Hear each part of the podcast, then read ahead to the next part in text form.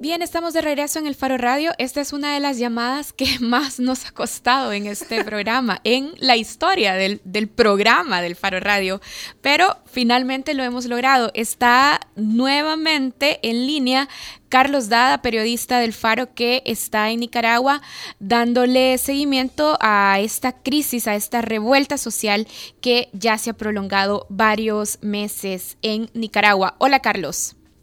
Hola, Carlos. Eh, lamento tantos problemas técnicos, me alegra estar de vuelta. Pero están resueltos, están resueltos para todos los que se habían quedado pendientes de esta actualización sobre la crisis social en Nicaragua. Carlos, mira, eh, yo te mira, hablábamos en un principio de, de la Trinidad. Decir es que aquí la crónica, por ejemplo, de la Trinidad es simplemente eh, retratar un instante que sabes que al siguiente día puede desaparecer y efectivamente eso que narramos en esa crónica que publicamos hace apenas cuatro días ya no existe.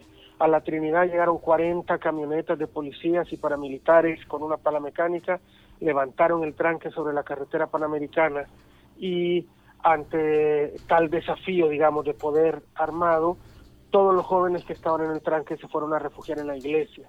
Lo que sabemos que pasó después es que los paramilitares y policías anduvieron de casa en casa eh, buscando a algunos de los participantes en los tranques, que hubo heridos y muchos menos de lo que se esperaba, he de decir, y que, bueno, algunos han sido capturados, otros se refugiaron en la iglesia, fueron sitiados en la iglesia y los y, y, algunos paramilitares dispararon contra la iglesia hasta que llegó el obispo de Matagalpa con toda una procesión que aquí le llaman el Santísimo, que se está volviendo una tradición que en los pueblos, digamos, bajo asedio, eh, sacan al Santísimo y ahí aprovecha todo mundo para irse con la peregrinación y así lograron salirse de la iglesia, pero hay varios juicios pendientes, digamos, esa es la situación en la Trinidad.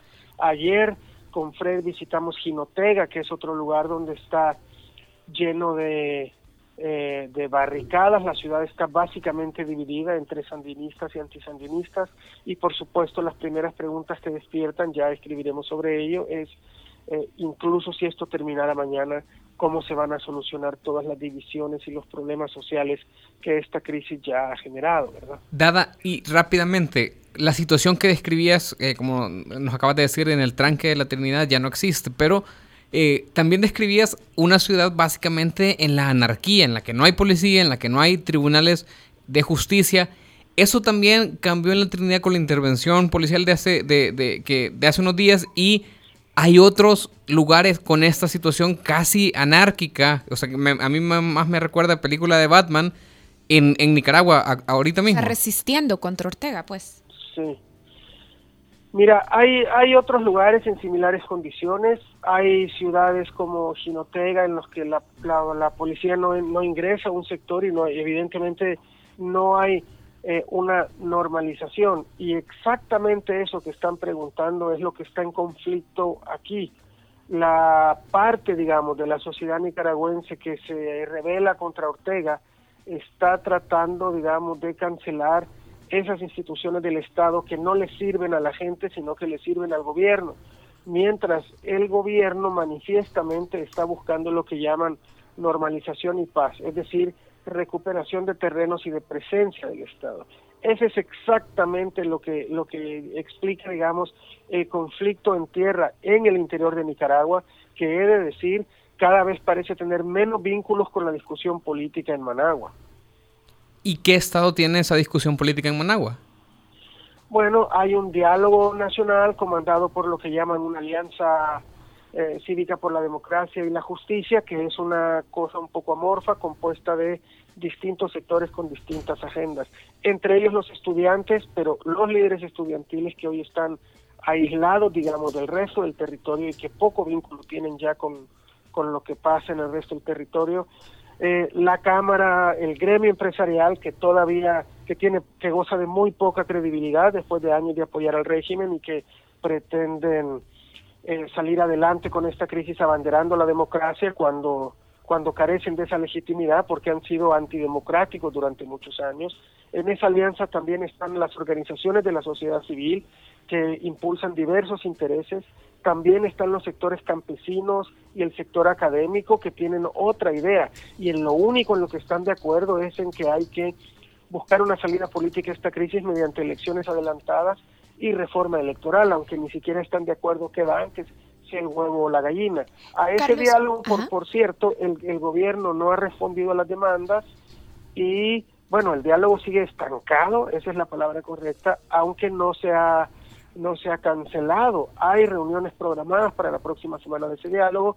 Ahora, además a eso, hay que agregar la instalación de un grupo especial de la Comisión Interamericana de Derechos Humanos en que han traído expertos para investigar los asesinatos, que son ya 300. Carlos, tenemos que cerrar, pero sobre estas demandas particulares, reforma electoral y elecciones adelantadas, que ya lo estabas diciendo, el gobierno de Ortega no ha contestado a ellas. ¿Vos ves algunos elementos que podrían hacer pensar que la salida de la crisis está por lo menos cerca? Porque habrá acuerdos sobre estos dos puntos.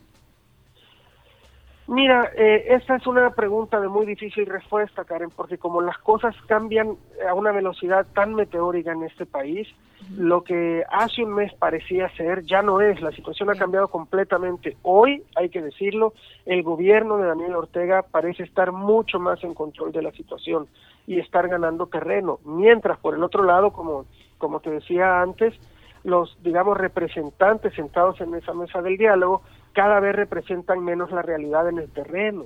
Entonces, es muy difícil aventurar. El gobierno dice claramente una negociación es ceder de las dos partes y ellos solo exigen, solo exigen y no han cumplido nada. El gobierno está exigiendo el retiro de todos los tranques y todas las barricadas, mientras llamémosle por, por a falta de otra mejor palabra, la oposición dice que no habrá retiro de tranques hasta que se avance en la otra negociación. Bien. Y en esto están paralizados. Gracias, Carlos, por aceptar la llamada finalmente. Bueno, no era que no la querías aceptar, es que era que no la podíamos establecer. Gracias a ustedes y lamento los problemas técnicos, pero seguro tendremos más oportunidad de hablar sobre Nicaragua en el Faro Radio. Un abrazo. Muy bien, gracias, Carlos. Bueno, nosotros hacemos una pausa aquí, pero ya regresamos para hablar de el Mundial. Que regresa mañana al fin.